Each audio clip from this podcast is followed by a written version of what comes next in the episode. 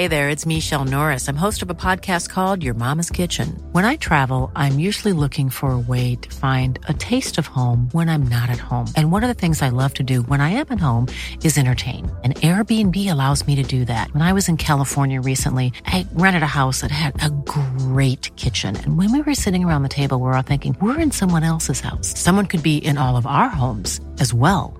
If you have a home, but you're not always at home, you have an Airbnb. Your home might be worth more than you think. Find out how much at airbnb.com/slash host. When you're ready to pop the question, the last thing you want to do is second guess the ring. At Bluenile.com, you can design a one of a kind ring with the ease and convenience of shopping online. Choose your diamond and setting. When you find the one, you'll get it delivered right to your door. Go to Bluenile.com and use promo code LISTEN to get $50 off your purchase of $500 or more. That's code LISTEN at Bluenile.com for $50 off your purchase. Bluenile.com code LISTEN.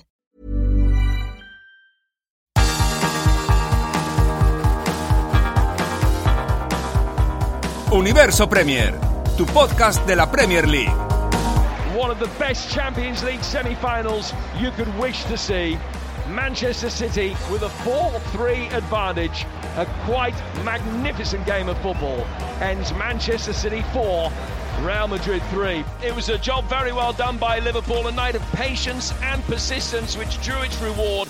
Two goals in two minutes early in the second half. And you would imagine that it will prove to be the foundation to a 10th European Cup final for the Reds. Hola, ¿qué tal? Bienvenidos a Universo Premier. Recibido un cordial saludo de Álvaro Romeo. Menuda semana de fútbol hemos vivido. El martes en el Etihad se disputaba uno de los partidos más entretenidos de lo que llevamos de año, un trepidante 4-3 para el Manchester City frente al Real Madrid. Y luego ya el miércoles el Liverpool se imponía al Villarreal por 2-0 con una mezcla de furia y paciencia que fue imposible de contener para el Villarreal de Unai Emery. Hablaremos de estos dos partidos que se van a llevar buena parte del programa, porque tiene que ser así, son unas semis de Champions. Y no te preocupes, ¿eh? si te gusta la Premier League, también vamos a hablar de la Premier, porque el descenso, ojito con el Everton, y la pelea por la cuarta plaza, ojito con el Manchester United, nos darán para hablar horas, si nos darían para hablar horas mejor. Nos darán no, porque si nos quedamos aquí dos o tres horas me echan del trabajo. Hoy tengo la gran fortuna de estar con eh, Jesús López, narrador de, la, de Dazón. Hola Jesús, ¿qué tal? ¿Qué tal Álvaro? ¿Cómo estás? Pues muy bien, y también de Onda Cero, por supuesto. Y a Leo Bachanian, hola Leo, nuestro experto residente aquí en Talksport. Y residente además de manera bastante literal en el día de hoy. Hola Leo. ¿Qué tal? Muy buenas Álvaro, Jesús, un placer. No es que te hayas quedado a dormir ahí, pero sí que es verdad que llevas unas cuantas horas en el edificio de Talksport, eh, de News UK, y tengo que decir una cosa, te envidio, porque en mayo, en Inglaterra, estamos teniendo 5 o 6 grados por la noche. Yo he trabajado hoy desde casa y estoy helado, Leo, porque tengo calefacción central y aquí ya no se puede encender desde el 21 de abril y de verdad, o sea, tengo más frío que en el mes de enero. Espero que en el edificio de Toxport estés un poco mejor que yo. Acá estamos en remerita, se está muy bien. qué, qué, qué, envidia. Las bueno, pues vamos del el primer teletrabajo, partido. ¿eh? Sí, sí, sí. No, es un buen lugar para trabajar Talksport, ¿eh? Eh, No digo esto para que me suban el sueldo ni nada por el estilo, pero no está mal para trabajar el edificio de News UK, que Jesús tú no conociste por, por poco. Te fuiste Por- ahí rozando el larguero Sí, de Inglaterra. Por meses, por meses, sí. A- aún, aún nos haré una visita, no te preocupes, eso tengo que conocerlo yo. Por supuesto. Pues nada, empezamos con el primer partido. Manchester City 4, Real Madrid 3. Vamos a escuchar, antes de nada, a Pep Guardiola después de ese partido. Ahí va, Pep. El resultado podía haber sido mejor. El Real Madrid en el Bernabéu siempre es el Real Madrid, da igual que hayas ganado por uno, dos o tres goles. Tenemos que jugar muy bien los dos partidos. Tenemos que jugar el segundo encuentro de maravilla y creo que será una buena prueba para nosotros. Tenemos que mostrar nuestra personalidad como equipo y vamos a viajar a Madrid para ganar. Esto decía Pep Guardiola al término del partido, un encuentro que empezó con un Manchester City que se puso con 2 a 0 en el marcador, siempre fue por delante el equipo de Pep Guardiola, pero al final el Real Madrid rescató un resultado que le hace llegar al Santiago Bernabéu con posibilidades y con fe de poder pasar la eliminatoria. En el Real Madrid volvió a destacar, como siempre, sobremanera Karim Benzema, que marcó un golazo, el primero, e incluso su penalti fue también un gran gol porque marcó a Lopanenka después de fallar dos penaltis contra los Asuna. También anotó Vinicius tras una grandísima carrera preciosa en la que dejó, bueno, pues eh, fuera, eh, detrás a Fernandinho, que cada vez se hacía más pequeño por el retrovisor. Para el Manchester City, bueno, pues anotaron Kevin De Bruyne, Gabriel Jesús, Phil Foden y Bernardo Silva. Algunos de los goles del City también fueron de bella factura, como por ejemplo, creo que el de Foden a pase de, Fernandinho y sobre todo el de Bernardo Silva con un disparo que yo creo que Thibaut Courtois todavía se está preguntando pues, por qué entró ese balón. Vamos ya con el análisis del partido. Empezamos por eh, ti, Jesús. ¿Qué te pareció este partido así, en un primer vistazo? Bueno, me parece sobre todo que mm, muy curioso que el, el City ha ganado y lleva una buena ventaja para la vuelta, pero yo creo que si miran las caras, eh, los jugadores de Madrid estaban absolutamente contentos y satisfechos por, por, el partido, por el resultado, y los del City eh, estaban confundidos. Eh, ¿Cómo solo hemos ganado por un gol? ¿Cómo hemos dejado pasar esta oportunidad de, deshacernos del Real Madrid? Ya hemos dicho muchas veces, el Madrid, al Madrid de esta Champions hay que matarlo tres o cuatro veces, y con una sola no llega. Y el City lo mató una vez y no es suficiente. Veremos para la vuelta, pero es muy curioso cómo eh, después de un partido en el que el City, como dices, fue siempre por delante, tuvo las mejores ocasiones, marcó cuatro goles y tuvo opciones muy claras, por lo menos de otros tres, eh, hablando de, ocasiones claras, y sin embargo se va al Bernabéu con una sensación de inquietud, ¿no? de, eh, zozobra, de uy, que no lo hemos solucionado cuando podíamos haberlo hecho y a ver qué va a pasar ahora en la vuelta. Yo creo que eso es primero producto, obviamente, de lo que hemos visto del Madrid en, contra el PSG y contra el Chelsea, y segundo, el producto también de los propios fantasmas del City en las anteriores ediciones de esta competición. Eh, y me parece que es un partido para analizar, sobre todo en la vuelta, en la previa, más en lo emocional casi que en lo futbolístico, porque el City es mejor equipo de fútbol que el Real Madrid, pero eso no siempre te lleva a la victoria y como ha pasado, por ejemplo, al Chelsea, sin ir más lejos. Y eso es lo principal que va a tener que navegar Guardiola, eh, que los jugadores suyos se olviden de las eliminatorias anteriores del Real Madrid, que se olviden del Bernabéu, que se olviden de sus propios fantasmas, porque yo creo que contra el Atlético de Madrid parte de lo que hubo fueron los fantasmas del City, pensando en aquella eliminatoria contra el Tottenham, etcétera. Y por ahí creo que va a ir un poco la historia. Eh, por eso hemos visto algunas reacciones un poco raras, creo yo, porque eh, estamos en territorio un poco desconocido. Creo que te refieres en lo de las reacciones raras también a la entrevista que dio Pep Guardiola, ¿no? A los medios de comunicación españoles, en este caso a Movistar después del partido. Después vamos a escuchar a Pep, pero ya, bueno, ya reparto juego y retomad aquí eh, cualquiera de los dos. Jesús, eh, te entiendo que estás también refiriéndote muy mucho a la fragilidad del Manchester City. O sea, es un equipo que el otro día, eh, cada vez que recibía, pues una visita del Real Madrid, ya fuese pues una avalancha de dos o tres jugadores del Real Madrid atacándoles o un centro al área, sufría. ¿Eso por qué pasa, Jesús Leo? ¿Por qué sucede? A ver, yo creo que tuvimos quizás un, aviso y ante el Watford el, fin de semana de, cositas que podían pasarle al pasarle al City ante el Madrid. Tuvimos algunos adelantos, eh, el trailer quizás de, de, la película ante el Watford, que si bien el City lo resuelve sin ningún tipo de problemas, tuvo algunos inconvenientes en el retroceso. Recordemos un error de cancelo a la mitad de la cancha que, que deja a un futbolista de Watford mano a mano, problemas por el lateral derecho. Yo creo que la ausencia de, de Walker, este equipo la siente mucho, sobre todo cuando te enfrentas a un futbolista por banda como es eh, Vinicius, y quedó clarísimo en el gol del propio brasileño. No por el error de, Fernandinho o por, lo, o por lo lejos que quedó de Vinicius, sino porque Walker te ofrece justamente esa oportunidad. Walker tiene errores, desconcentraciones, sí, como las tiene Fernandinho. Ahora bien, lo que tiene Walker es esa capacidad física enorme de poder recuperarse de sus propios errores y, quizás esa carrera de, Vinicius con Walker no la hubiéramos visto. Eh, ahora bien, me parece que fue un, partido realmente que está claro que el City mereció bastante más de lo que finalmente se, se termina llevando. Vimos un City de mitad de cancha hacia adelante, quizás de lo mejor de, la temporada, sin lugar a dudas. De hecho, los primeros 25, 30 minutos, chicos, había sectores del campo en los que parecía que realmente el City jugaba con más futbolistas que, que, el Madrid. Eh, otra vez, eh, desde la zona de Bruin, en este caso con un balón de, de Marés, termina adelantándose en el, en el marcador. Después, si quieren, las, las podemos repasar, pero es una jugada que no se está pudiendo defender.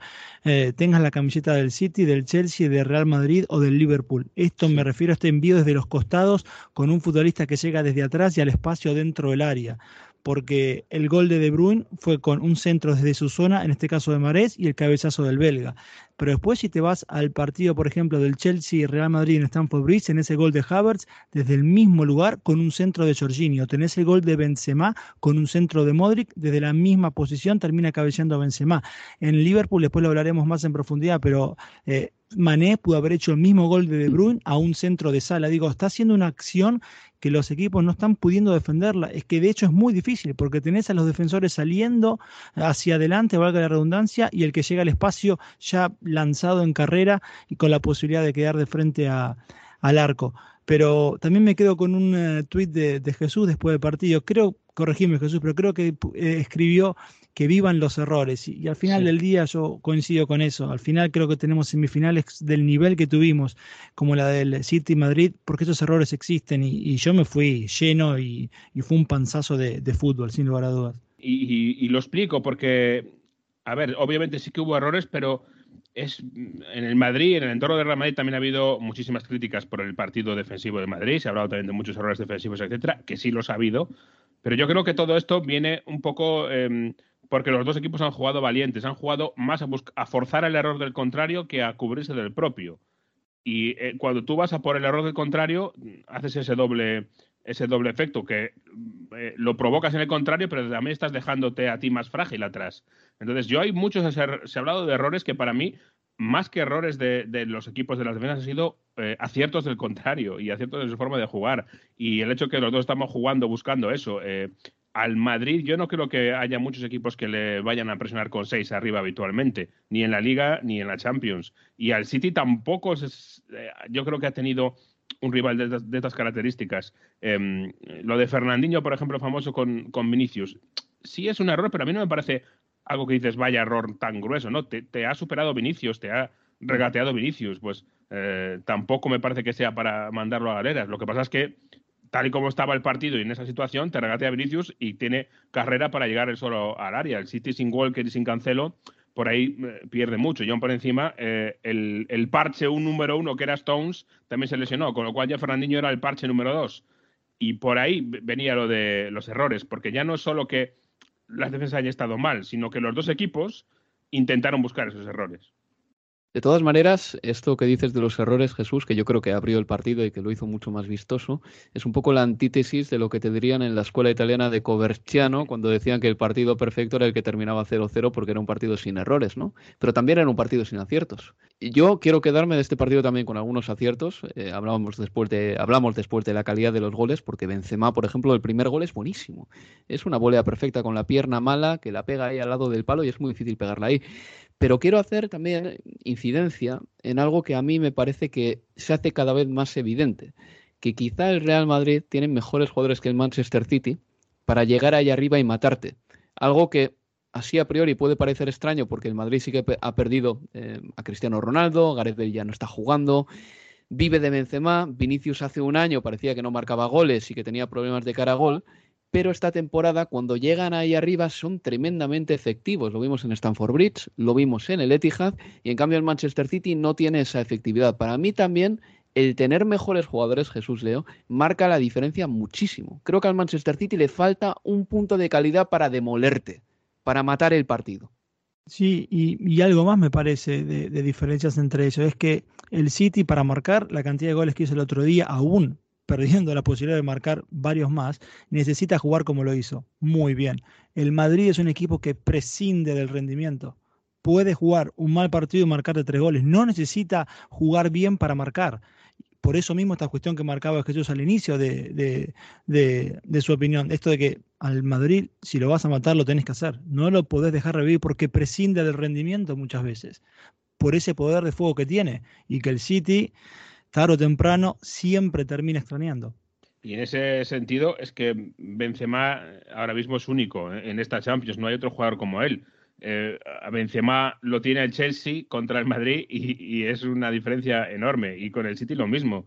El City sabemos que le falta ese, ese delantero centro goleador y su hombre clave, para mí el hombre perfecto en este partido fue Kevin De Bruyne, que lo que hizo fue marcar un gol y dar tres o cuatro pases de gol, pero no los metió él, porque el que lo mete es el delantero, el que recoge ese pase de Kevin De Bruyne y, no han tenido el día. Yo para mí es clave la situación de Benzema, eh, su estado absoluto de gracia impresionante en esta Champions, en esta temporada en general y en la Champions en, especial, y luego que el hecho de ser dominado eh, le beneficia mucho a Vinicius. Y yo creo que ahí también es una astucia por parte de Carlo Ancelotti, que contrariamente a lo que sería intuitivo de que el Madrid parece que por nombre, por prestigio, por historia tiene que estar eh, obligado a salir a atacar a cada, en cada partido y a dominar, y, lo ha manejado de otra forma. Yo creo que lo ha manejado de una forma estratégica eh, para los intereses de su equipo, porque Vinicius eh, a campo abierto es absolutamente letal y un jugador.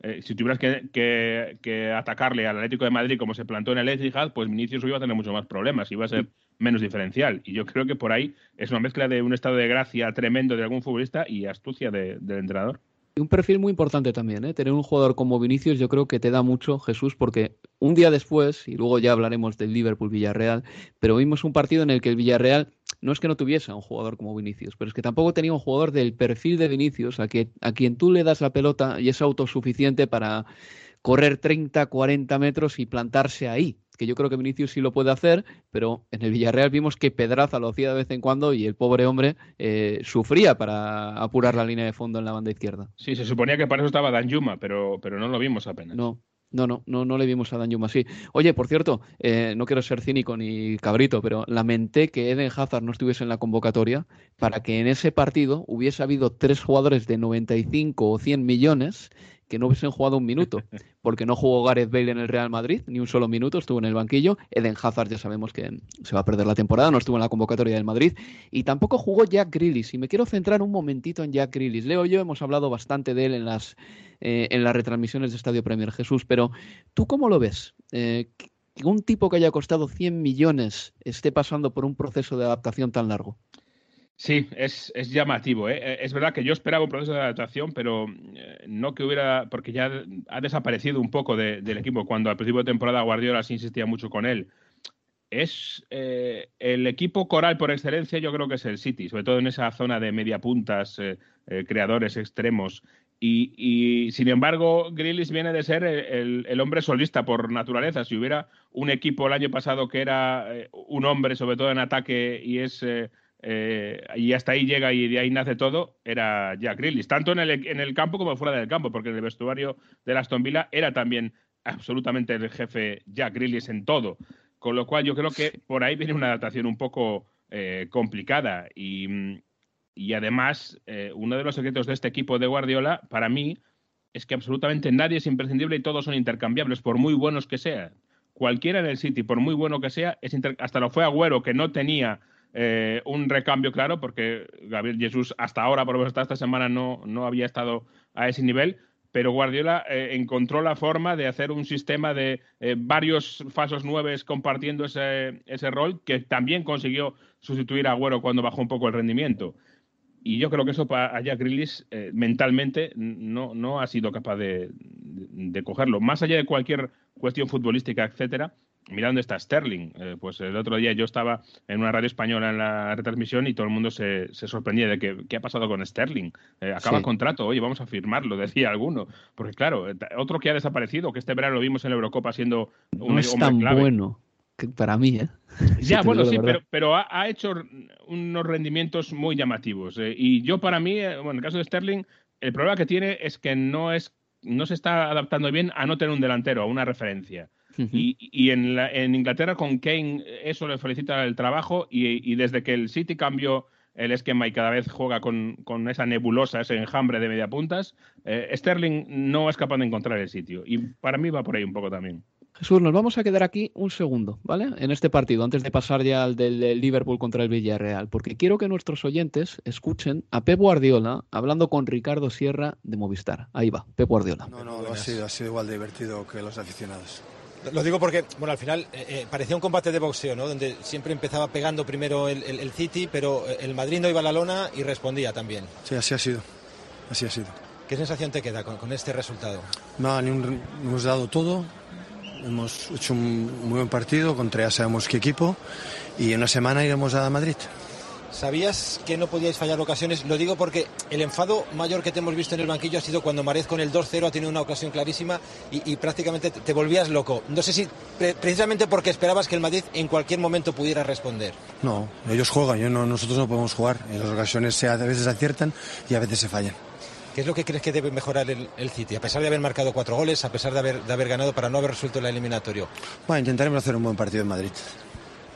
¿Qué, qué partido esperas en, en, la vuelta? Ahora es Leeds. Tenemos Leeds que nos jugamos la liga uh, y, luego, y luego prepararemos, veremos el partido y, y, veremos cómo llegamos con la gente y veremos. ¿Qué les has dicho a tus, a tus jugadores cuando acaba el partido? Por el partido. ¿Qué sensaciones sí. te queda? Yo lo digo sobre todo para la vuelta. Teniendo jugando vosotros, estáis jugando el título, el Madrid eh, el sábado puede ser campeón. No sé qué puede pasar en esta semana. Yo tampoco. Que pueda condicionar el, el Yo tampoco lo sé. Yo tampoco lo sé. ¿Te vas satisfecho? Sí, hemos jugado muy bien. Gracias, Pep. A ti. Era Pep Guardiola mostrándose más escueto con la prensa, mm, desde luego mucho más escueto y seco con la prensa española que con la prensa inglesa. Evidentemente yo puedo entender las motivaciones de Pep Guardiola. Es un entrenador cuyos titulares se han tergiversado muchísimo, frases de Guardiola se han sacado de contexto y además Guardiola no ha cultivado tampoco amistades entre la prensa de Madrid, que es desde donde se bueno, pues se bombea un montón de información hacia el resto de España. Pero Jesús está en España y puede que me, puedo, explique mejor exactamente por qué han caído tan mal estas palabras de Pep Guardiola o esta entrevista a pie de campo de Pep. Sí, a ver, es verdad que eh, la relación de Guardiola en general con la prensa española no es, no es precisamente la mejor. No hay, no hay cariño ni hacia un lado ni hacia el otro. Eh, yo creo que es un poco mutuo. Eh, y yo creo que por una parte Guardiola eh, tiene miedo de cualquier cosa que diga, cualquier cosa que diga, además se amplifique y se haga, se haga mucho foco en eso, como pasó con el tema de la prehistoria después del partido contra, contra el Atlético de Madrid, y que eso le perjudique al equipo de cara a la vuelta, que se aproveche para calentar un poco el partido eh, aprovechando que es un, un, hombre poco popular en Madrid, eh, vamos a decirlo así. Eh, y por otro lado, yo también entiendo que obviamente no es, a mí no me parece bien esa, esa entrevista. Él tiene su derecho, por supuesto, a responder si quiere con monosílabos, si sí o no, pero no, no me parece eh, a mí personalmente no me parece correcto tampoco. Eh, hay que decir que el propio Ricardo Sierra, que es el entrevistador, ha dicho que a él no le ha parecido ninguna falta de respeto, porque había gente que decía eh, iba en, este, en esta línea. Eh, lo ha dicho el propio periodista. De hecho, ha bromeado diciendo para la próxima entrevista me voy a preparar más preguntas, porque como se las íbamos tirando todas y las devolvían en, do, en dos segundos, necesita más Estuvo preguntas. bien, ¿eh? Estuvo Sí, bien sí, Ricardo sí. Sierra, sí. Sí, estuvo muy bien porque aguantó verdaderamente el tipo, fue preguntando más cosas, fue insistiendo y, hizo su trabajo para mí eh, de forma impecable. Eh, pero yo creo que viene por eso. La relación no es buena y Guardiola quería evitar cualquier tipo de, palabra que dijera que, pudiera ser amplificada. Es verdad que la otra vez eh, no dijo nada en contra del Atlético de Madrid, pero yo para mí lo dejó caer un poco. Es decir, eh, quiso decir sin decir y, eso se amplificó mucho en España y yo creo que Cholo Simeone, que es perro viejo, lo aprovechó eh, y lo utilizó para calentar el partido, para tratar de, crear un ambiente más a favor o más en contra del rival en este caso. Como combustible, pues bueno, yo creo, ¿eh? te digo Jesús, pero esto ya es mi opinión también, que Pep Guardiola lleva ya tantos años seguramente leyendo titulares eh, sí, sí. desde Madrid, eh, tergiversados, que dice, yo aquí ya no os doy nada más, pero nada más. Bueno, antes de terminar el bloque, dos preguntas muy rápidas. En primer lugar, ¿se salvó el Real Madrid, sí o no? Sí, sí, pero no es noticia. como se salvó en París y como se salvó en Londres. Leo. Se salvó, pero a ver, yo veo el City en la final.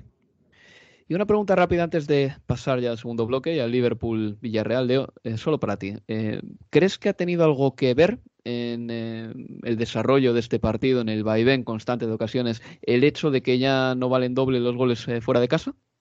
Y sí, yo creo que evidentemente sí. Este, porque al final del día lo, que te sirve ya a esta altura, teniendo en cuenta que, no importa si, te marcan fuera, es que vos puedas marcar la mayor cantidad de, goles posibles. Uh, con el cambio de, de regla está claro que está jugando su papel eso también. Pues bueno, para el partido de vuelta, el Real Madrid se lleva un gol de desventaja, ha perdido 4-3 contra el Manchester City y ese encuentro se va a jugar el próximo miércoles. Sepan ustedes que este fin de semana el Madrid se va a coronar campeón de la liga siempre que consiga al menos puntuar contra el español en el partido que se jugará el sábado.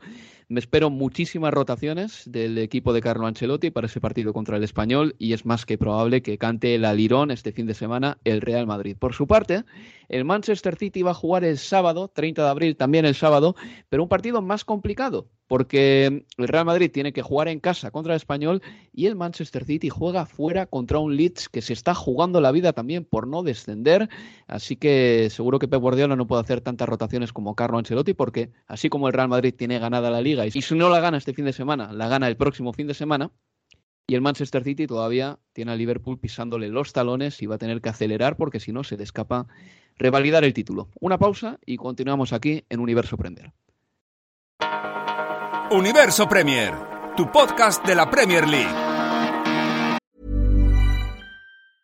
Mother's Day is around the corner. Find the perfect gift for the mom in your life with a stunning piece of jewelry from Blue Nile. From timeless pearls to dazzling gemstones, Blue Nile has something she'll adore. Need it fast? Most items can ship overnight. Plus, enjoy guaranteed free shipping and returns. Don't miss our special Mother's Day deals. Save big on the season's most beautiful trends. For a limited time, get up to 50% off by going to Bluenile.com.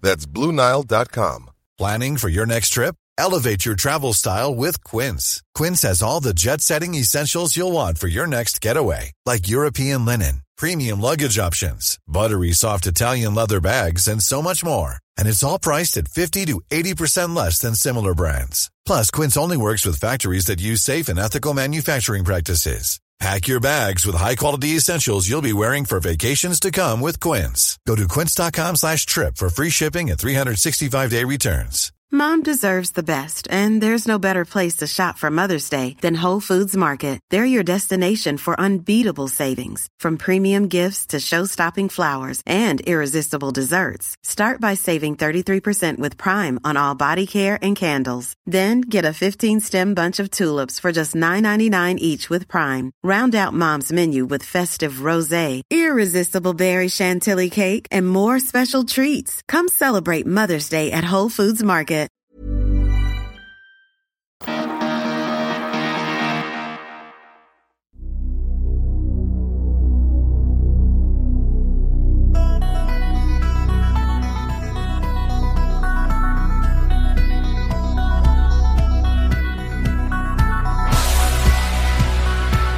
En Universo Premier.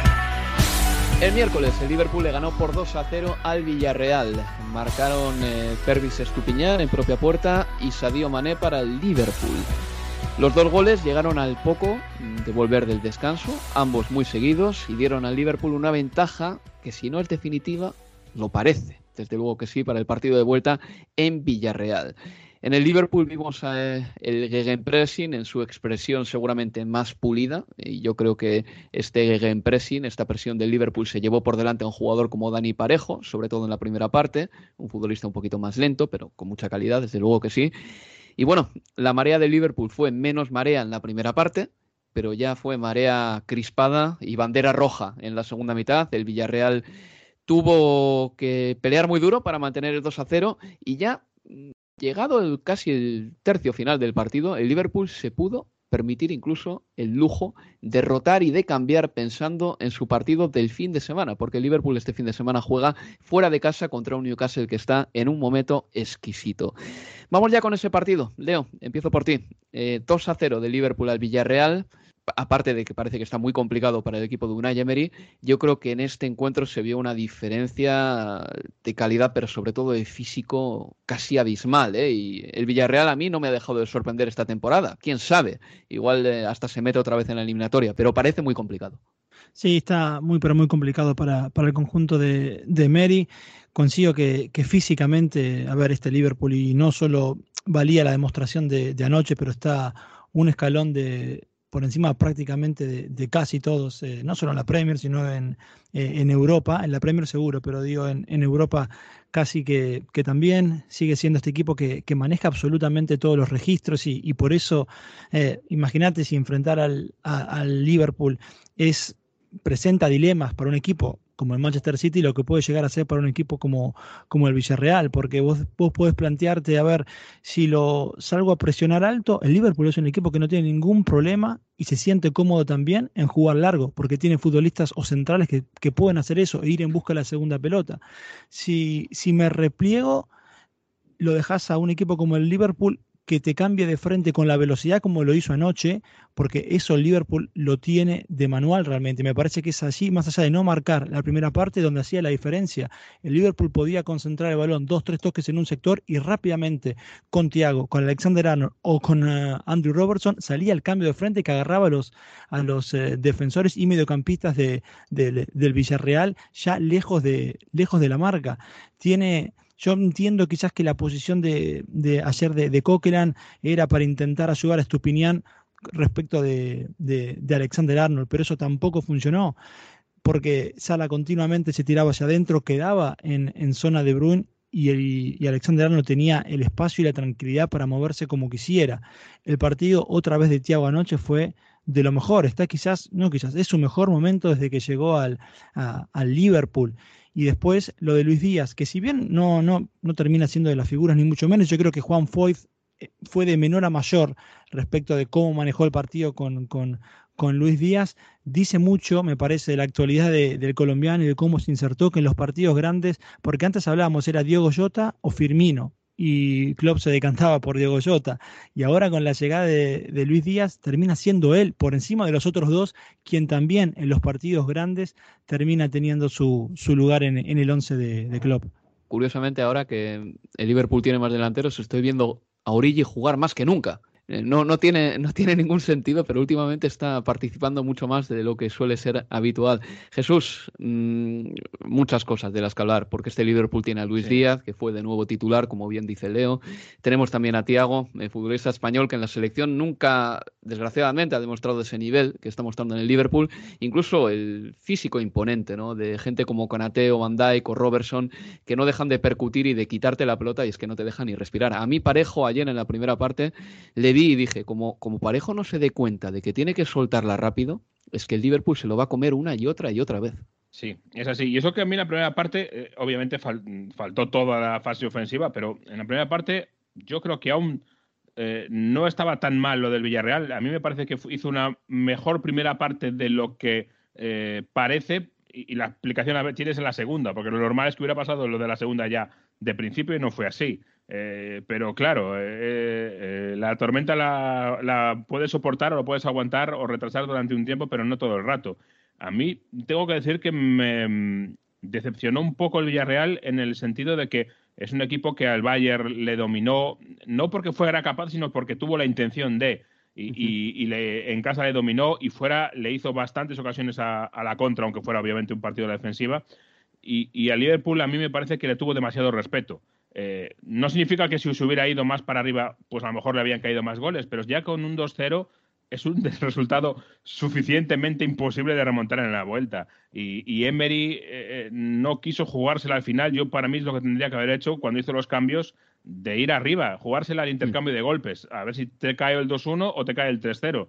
Porque es que un entre un 2-0 y un 3-0 tampoco me parece tanta diferencia, porque son los dos un resultado muy malo. Y si me hago con un 2-1, pues mira, eh, algo de esperanza tienes. Y sin embargo, y sabemos, porque Emery le decía a los suyos, tranquilidad, calma, Emery quería el 2-0. Hmm. Y, la gran ventaja que tenía o que podía tener el Villarreal era la fatiga. Eh, el Villarreal ha tenido una semana completa para preparar este partido. El, Liverpool, aparte del calendario en sí difícil, venía de la batalla con el, con el Everton, el Liverpool. Entonces, eh, no lo ha llevado al límite. Entonces, para ganar a este Liverpool, como mínimo tienes que tratar de llevarlo al límite y ver qué pasa, ver si pasa algo. Eh, el, Atlético de Madrid llevó al límite al City en la anterior eliminatoria y algo pasó. No acabó ganando, pero algo pasó e inesperado. Y yo creo que es la única forma. Y el, el Villarreal no lo ha hecho. Emery, que para mí es un entrenador mm, fantástico, sobre todo en el aspecto táctico, confía mucho en el partido de casa eh, y así eh, se ve por sus acciones y se ve por lo que dijo después en, el, en la rueda de prensa. Yo no sé qué, qué va a ser lo diferente. Va a estar Gerard Moreno posiblemente, que no estaba y es un jugador muy importante. Vamos a ver en qué eh, estado físico está Gerard Moreno para pegarse con, con Van Dijk, que no es físicamente precisamente un central poco exigente. Claro. Pero yo no sé, a mí me has decepcionado en ese sentido, la verdad. Yo creo ¿eh? que incluso con la llegada de Gerard Moreno, eh, es que tampoco es un jugador de estos que se busca la vida solo. O sea, Gerard Moreno eh, no tiene octanos ¿no? para correr 40 o 50 metros y. No, yo creo que sí que es, un menos salvaje, que, puede, o sea. que puede ser el que habilite la carrera de Danjuma, por ejemplo, Eso que sí. sí. que la tiene. o Pero de claro, Samu, igual. o de Samu. Claro. Pero claro, es que lo dejas para muy tarde, para el partido de vuelta, y lo dejas ya con, con una desventaja eh, muy grande, porque es muy complicado ganarle por dos goles al, al Liverpool para empatar. Es que luego tienes que llegar a la prórroga y, y a los penaltis si, si hubiera. Pues el Liverpool este fin de semana va a jugar fuera de casa contra el Newcastle United. El Villarreal, por su parte, tiene la Europa League más o menos a tiro, a tres puntos, pero claro, es que tiene que defender también la séptima plaza de la Conference League porque el Athletic de Bilbao está a cuatro puntos. Jesús, ha sido un placer tenerte por aquí, ¿eh? Como siempre, para mí también un placer charlar con vosotros y con, con la gente de, de Estadio Premier. Antes de cerrar este capítulo, antes de cerrar con Anfield, vamos a escuchar a Jürgen Klopp hablar al término del partido. La madurez es parte de la calidad y tiene que ser así. Hablé con mis jugadores en el descanso y les dije que habíamos presionado bien, que teníamos buenas piernas. Estaba siendo un partido intenso para nosotros, pero también para el rival. Para nosotros el desafío era el mismo desafío que tiene todo ser humano. Cuando lo intentas y fallas, lo vuelves a intentar y vuelves a fallar, que al final terminas diciendo, venga, hombre, está claro que no tengo el día. Había que seguir siendo optimistas. Intentar y fallar, intentar y seguir fallando, y volver a intentarlo, siempre con la misma actitud, y es lo que hicimos. Nuestros goles fueron impresionantes, me encantaron.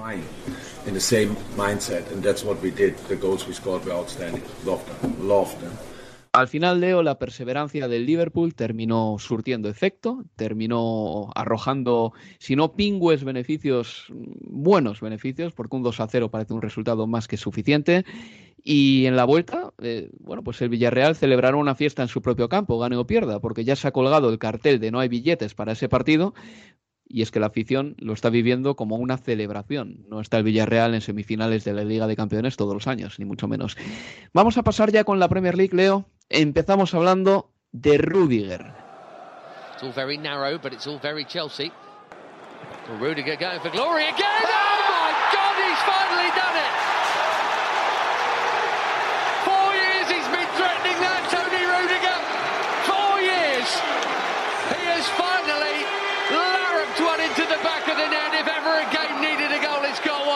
Antes del partido contra el Manchester United, que jugará el Chelsea hoy jueves, es decir, cuando escuchen el programa ya seguramente se haya jugado ese partido. Antes del partido, Thomas Tuchel hablaba de la más que probable marcha, si no ya segura, de Rudiger. Decía esto el técnico alemán. Um. Creo que a nadie le gusta porque Tony, en referencia a Antonio Rudiger, ha sido un factor decisivo en nuestra última temporada y media. Da confianza a todos en el vestuario. Es un personaje único. Es un líder agresivo. Está disponible para jugar el 100% de los partidos, o al menos el 90%. Y siempre juega a un nivel impresionante. Y te da confianza si juegas a su lado o cerca de él. Pero tenemos que aceptarlo y lo aceptaremos. Habrá vida en el Chelsea después de Tony.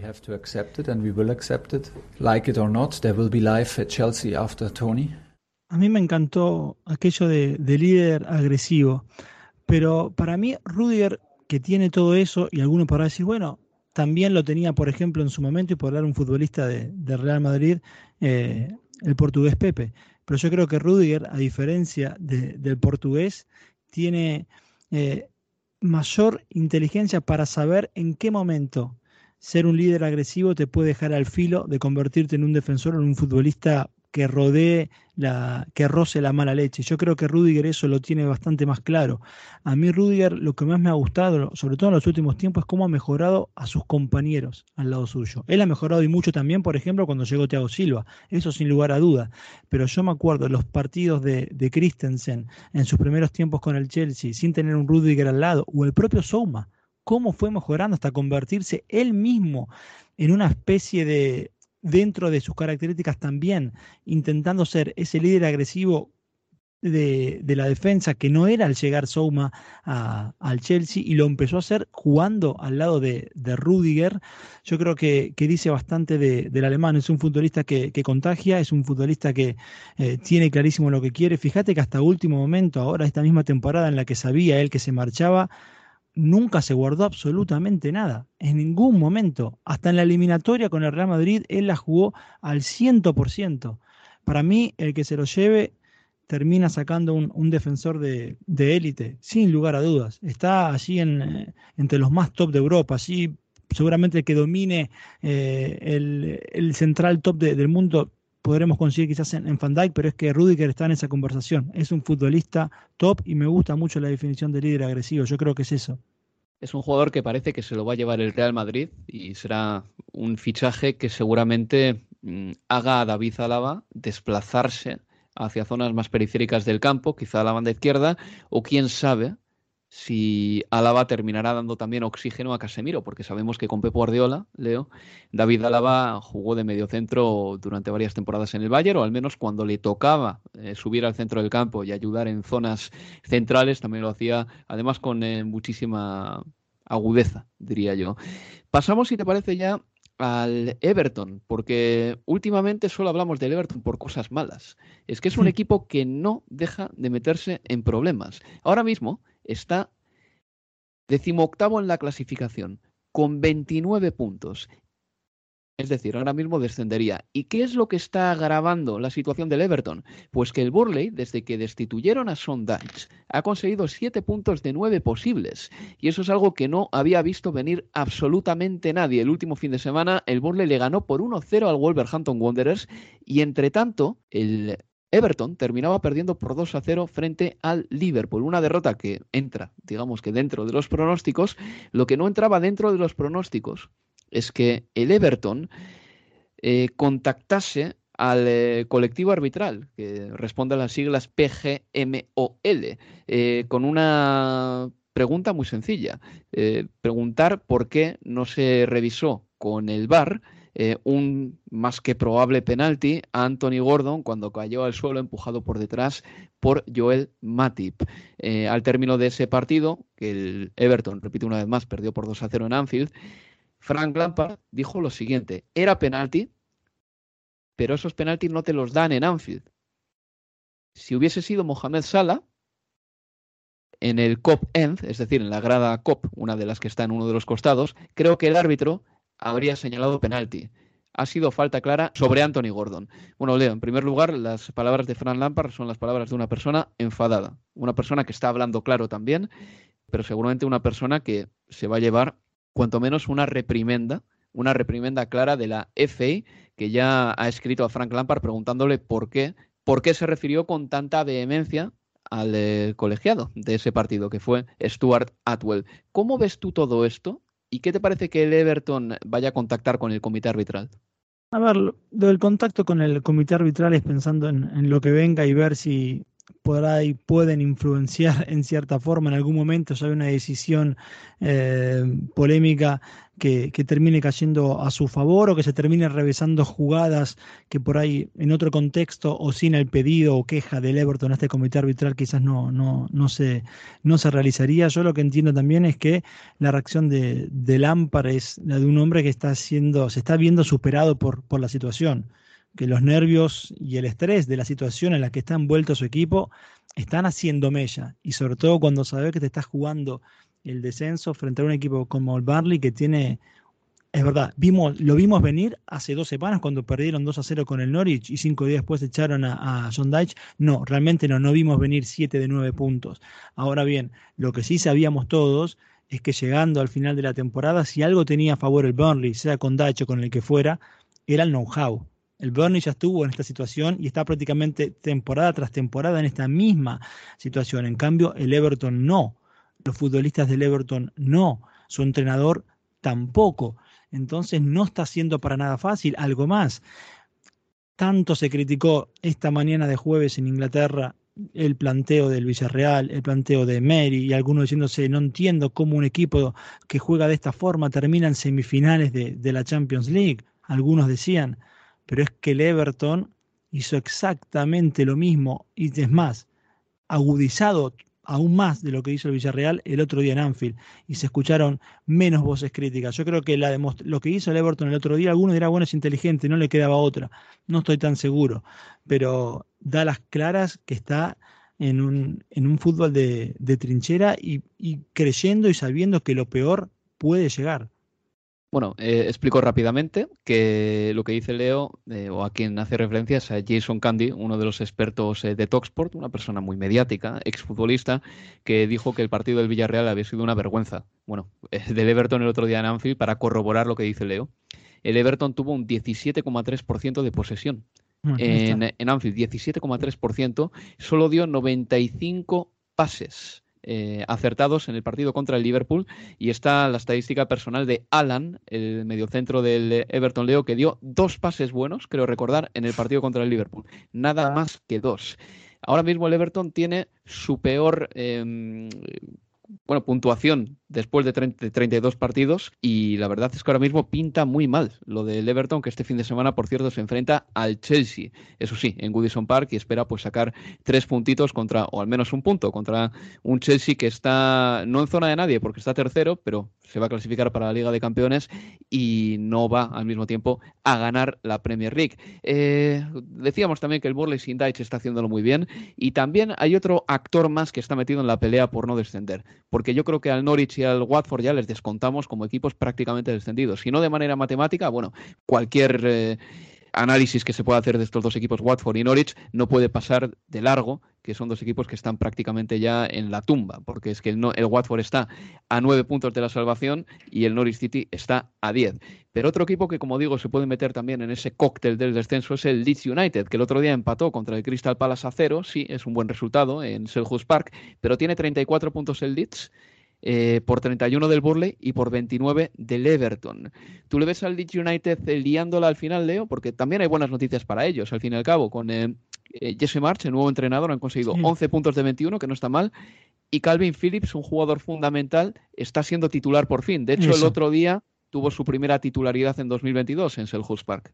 Absolutamente, no, no, no termino, no, no me termino de, creer o de ver al, Leeds United llegando a la, última jornada inmerso en, la puja por evitar el, descenso, Álvaro. Creo que a, contramano de, los primeros partidos con, con Jesse March, los últimos dos encuentros estoy viendo un Leeds United, eso sí, algo más eh, pragmático, mucho menos enloquecido y mucho menos eh, eh, abocado a la, a, la, a, la, presión bien alta como le gusta a su entrenador y como en general él había planteado que quería que su equipo jugara. El 4-2-3-1 del otro día fue, fue bastante clarito, el regreso de, de Calvin Phillips es un notición para, para este equipo y no, no, no, no, no lo creo, no, no lo veo al Leeds United, me parece llegando al cierre con, con la soga al cuello. De momento el Leeds United ha hecho bien lo que tenía que hacer. En sus últimos cinco partidos, mira, le ganó 2-1 al Norwich, le ganó 2-3 al Wolverhampton Wanderers, empató a 1 con el Southampton, le ganó 0-3 al Watford y luego empató a cero con el Crystal Palace. Es decir, ahí tiene pues eh, muchos puntos ¿eh? el equipo de Jesse March contra equipos no muy grandes, pero igual uno de los principales problemas eh, a los que se enfrenta el Leeds a partir de ahora es que se le vienen el Manchester City, el Arsenal y el Chelsea en sus próximos tres partidos. Luego ya el final de temporada es más fácil. Pero si consigue puntuar, aunque sea en uno de estos tres partidos, y el Arsenal sabemos que es un poco ese equipo eh, al que te puedes enfrentar pensando igual le saco puntos a este club, pues yo creo que si el Leeds saca puntos eh, en estos tres partidos complicados, eh, puñeteros que tiene por delante, más o menos parece que se salvará. Pero bueno, seguiremos informando, evidentemente, y este fin de semana el Leeds tiene que jugar contra el Manchester City, partido que por cierto emitiremos en Talks por nosotros. Vamos a pasar ya, antes de terminar, a la pelea por la Liga de Campeones porque tenemos eh, al Manchester United prácticamente fuera, Leo. Yo creo que eso es lo más importante ahora. O sea, el Manchester United como máximo puede conseguir 66 puntos. Bien, si el Arsenal consigue 7 puntos en los próximos 5 partidos, 7 nada más, el Manchester United el año que viene no estará en Champions. Y eso será, desde luego, un fracaso. Además, el Manchester United tiene un calendario muy raro a partir de ahora, porque le quedan 4 partidos, a diferencia de los 5 que le quedan al Tottenham y al Arsenal, y el United va a jugar a partir de ahora, tres partidos en los próximos 10 días y luego no va a jugar a fútbol en 15 días hasta la jornada 38. Es decir, entre el partido contra el Brighton, que es dentro de 7-8 días, hasta el último partido de liga contra el Crystal Palace, va a estar 15 días 15 días sin jugar a fútbol, Leo. No sé cuánta presión le mete eso, al United, porque tiene que hacer los deberes cuanto antes. Eso le, le genera Álvaro un, nivel de, urgencia en materia de resultados que tiene que comenzar esta misma noche frente al Chelsea en casa en, en Old Trafford, pero, pero aún así me parece que eh, está muy, pero muy, muy difícil. No veo al United en esa cuarta plaza. Creo que se va a terminar definiendo todo mano a mano entre el Arsenal y, y, el Tottenham. Un Tottenham que me parece va a tener que meterse en la cabeza que va a tener que comenzar a jugar con un nivel de urgencia que los últimos dos partidos no le vi al conjunto de, de Conte.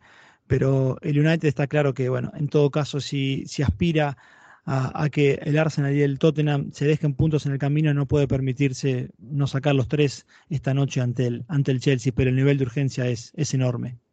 Pues les recuerdo que ese Tottenham Arsenal se va a jugar el 12 de mayo y que el Tottenham viene de empatar a cero, por cierto, contra el Brentford. Un empate que, bueno, que no esperábamos porque el Tottenham venía de marcar muchos goles en las últimas jornadas. Por cierto, esta semana ha empezado a sonar ya que Antonio Conte podría terminar recalando en el Paris Saint-Germain. Eh, desconozco cuál es la veracidad de esas informaciones, pero lo cierto es que todo esto no ayuda en un momento tan decisivo de la temporada.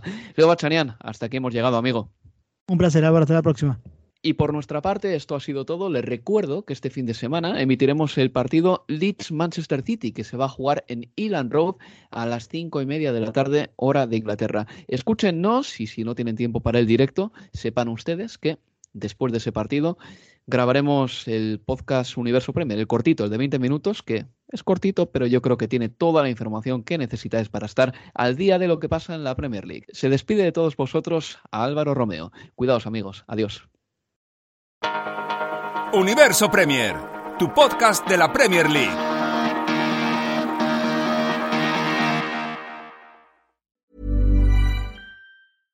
Imagine the softest sheets you've ever felt. Now imagine them getting even softer over time. That's what you'll feel with Bowl and Branch's organic cotton sheets. In a recent customer survey, 96% replied that Bowl and Branch sheets get softer with every wash. Start getting your best night's sleep in these sheets that get softer and softer for years to come. Try their sheets with a 30-night guarantee. Plus, get 15% off your first order at bowlandbranch.com. Code BUTTERY. Exclusions apply. See site for details. Planning for your next trip? Elevate your travel style with Quince. Quince has all the jet setting essentials you'll want for your next getaway, like European linen, premium luggage options, buttery soft Italian leather bags, and so much more. And is all priced at 50 to 80% less than similar brands. Plus, Quince only works with factories that use safe and ethical manufacturing practices. Pack your bags with high-quality essentials you'll be wearing for vacations to come with Quince. Go to quince.com slash pack for free shipping and 365-day returns.